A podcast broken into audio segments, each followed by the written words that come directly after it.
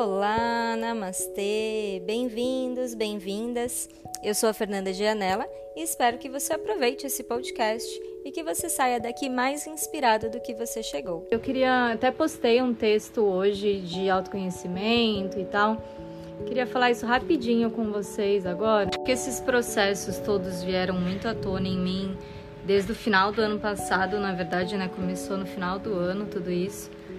Desde que tudo isso começou a acontecer, é, eu entrei num, num lugar, a gente fala assim, né? Eu entrei num lugar dentro de mim que foi muito, muito, muito profundo, sabe? Foi num. Não abro muito essas coisas aqui, mas foi uma coisa, tipo, mega pesada, mega tensa, em que eu entrei no drama entrei na dor. O drama não é uma coisa ruim, tá? O drama é quando você entra naquela dor e você não consegue sair. Isso significa entrar no drama.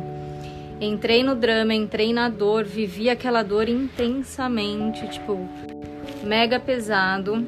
E, e olhando para essa parte do autoconhecimento, é, hoje eu encontrei uma amiga minha que falou: Fê, nossa, nem parece a mesma pessoa que escreveu aquele texto, né? Que tá aqui comigo hoje.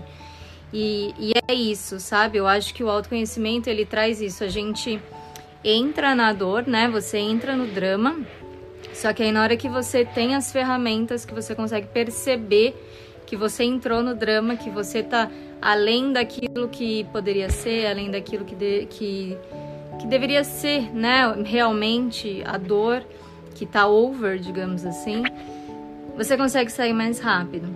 A dor continua aqui, as coisas continuam acontecendo.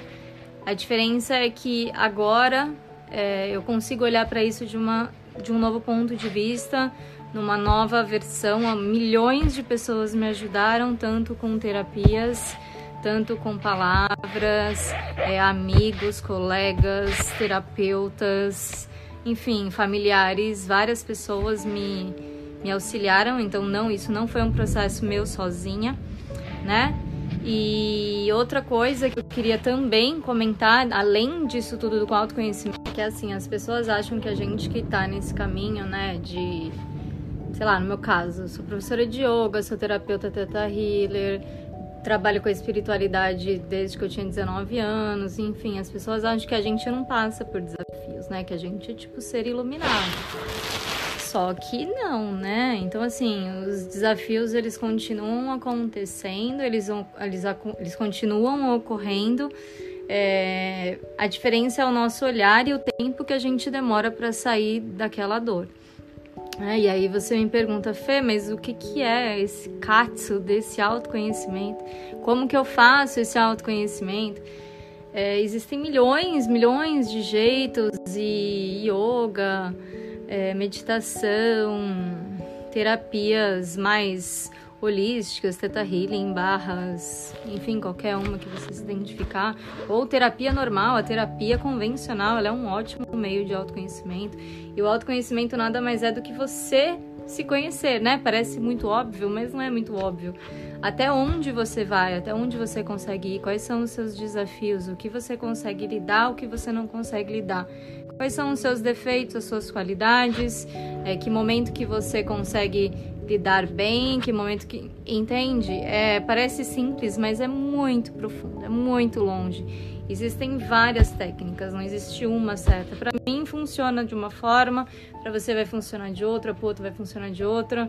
E, e é isso, tá? Então se nesse meu processo todo que eu tive apoio de vocês, de várias pessoas e foi super ótimo para mim.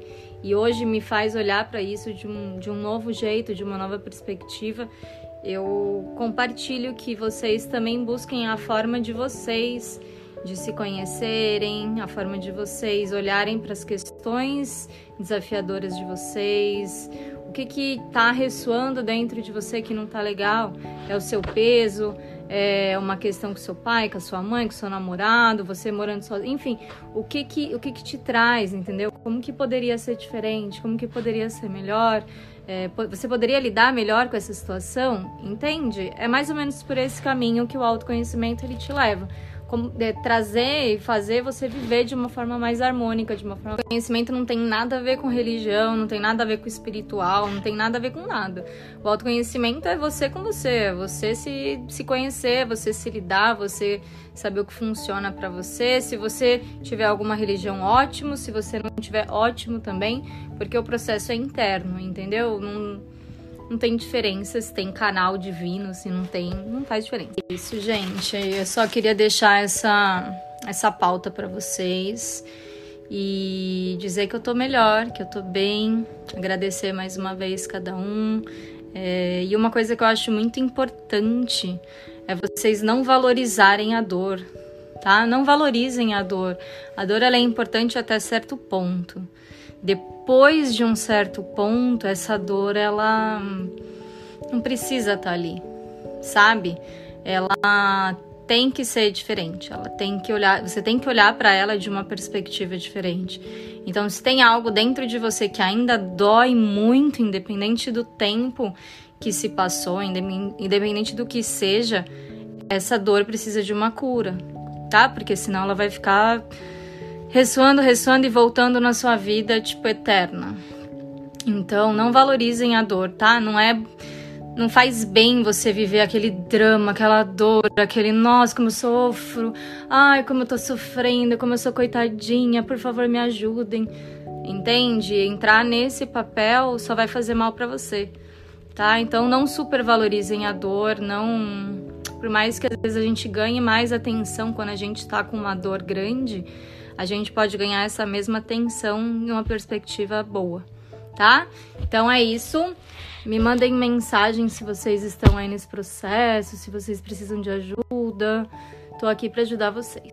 Eu sou Fernanda Gianella e desejo que você seja sempre muito feliz. Namastê!